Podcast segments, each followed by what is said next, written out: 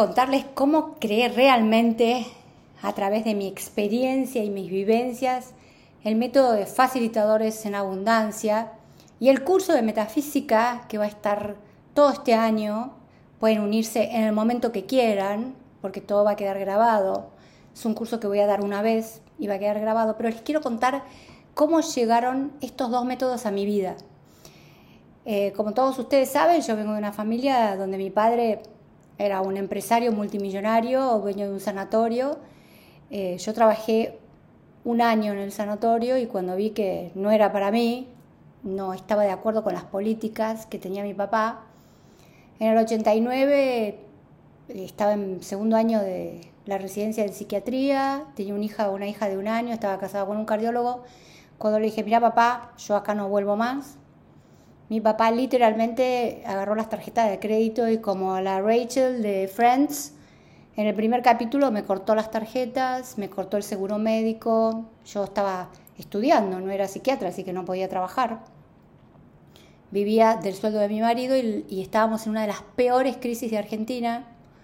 Así que desde el 89 hasta el 2007, que algo muy impresionante pasa en mi vida, mi vida fue estar un tiempo bien, un tiempo mal, un tiempo bien, un tiempo mal. Vivir mucho en la carencia, en la limitación, en los no puedo, no tengo. En un, año estoy bien, al otro año era un desastre. Bueno, en el 2007 yo, a través de, como lo conté varias veces, de que mi mamá se estaba muriendo, me contacto con el conocimiento de la metafísica. Yo ya venía estudiando hacía varios años los libros de Connie Méndez, el maestro Saint Germain, pero entro en la Academia de Autoconocimiento de Ana Celis Castro y empiezo a estudiar profundamente metafísica. ¿Y qué fue lo que, lo que me dio la metafísica que literalmente cambió mi historia, mi vida? Básicamente me cambió la forma de pensar. Yo, eh, la metafísica tiene siete principios muy importante que es pensar positivo, sentir cosas hermosas, sentir que todo lo que te pasa es hermoso, conectarte con las cosas bellas de la vida, decretar constructivamente, es decir, espero lo mejor para mí, todo lo que me pase va a ser lo mejor, aunque no me gusten los resultados, pero el decretar positivamente, el estar en una vibración positiva de pensamiento, que al principio por supuesto era tan negativa yo que me era una obligación como si en un zapato 37 te ponen un 32, casi no podía ni caminar con esa forma de pensar que no, no tenía, nunca la había tenido en mi vida. En general era muy crítica, jugaba mucho, era, era, era una persona alegre pero muy, muy pesimista, siempre pasaba algo y me angustiaba y pensaba lo peor. Entonces la metafísica del tercer concepto es la del decreto positivo, estar todo el tiempo vibrando en positivo. El cuarto es realizar acciones edificantes que sean útiles para tu vida, acciones lindas. Por ejemplo, a mí ir a la clase me encantaba. Ir para mí a la clase de metafísica era un, era un momento de una felicidad absoluta y después viajar con mi maestra y con un grupo de gente que tenía era una felicidad impresionante. Oír música armónica linda, usar colores del arco iris, es decir, usar eh, eh, yo aprendí que cada día tenía un rayo específico y que cuando vos usás esos colores en ese día, eso lo enseño en el curso de metafísica, eh, te potencia mucho la energía. Por ejemplo, los domingos hay que usar ropa azul, celeste, los lunes amarilla, porque tiene toda una connotación positiva. Y estar en una sintonía de, de sonreír, de ver lo bueno de la vida. Es decir, que la metafísica lo que me enseñó es a salir de la negatividad y al, producir eso fue impresionante a través de los mantras, de corregir los pensamientos, empecé a ganar mucho dinero, empecé a ganar plata, empecé a ser exitosa. Y había momentos, por supuesto, que tenía mucho más dinero que otros, pero es como que entré en una estabilidad, nunca más me faltó así desesperadamente, sino que tenía momentos de mucha mucha soltura económica y momentos de menos soltura, pero siempre bien. Había pasado la línea del rojo, de lo negativo, de las cosas no me funcionan bien. El tema es que en el 2018 yo me enfermé de cáncer, como ustedes todos saben. Y a partir de eso dije, pero ¿qué pasó? Yo hace, del 2007 hacía 11 años que hacía metafísica y bueno, me enfermé de cáncer. Y ahí, eh, en el 2019, empiezo a estudiar por la enfermedad, no por el dinero, una técnica que era biodecodificación, hice un curso de un año, me recibí de biodecodificadora y ahí empecé a darme cuenta la importancia que tenía en mi vida el tema de los ancestros, que yo nunca le había prestado atención. Sí le había prestado atención a, por el psicoanálisis, a cómo era mi papá y cómo era mi mamá, qué decía mi mamá y qué decía mi papá. Esto en psicoanálisis se llama identificaciones, que son sumamente importantes, y también lo que ellos decían acerca del dinero, del poder, de la alegría, de las relaciones, obviamente era muy importante, y eso yo ya lo sabía de, del psicoanálisis, que me había recibido con el título más alto que tiene la, la Internacional Psicoanalítica, que es ser didacta, ser maestra de psicoanalista. Pero nunca había prestado atención a los ancestros, no sabía nada de mis abuelos, prácticamente no los conocí, de mis bisabuelos menos. Nunca había prestado atención a la importancia de el inconsciente colectivo de Jung. Realmente nunca, nunca había prestado atención.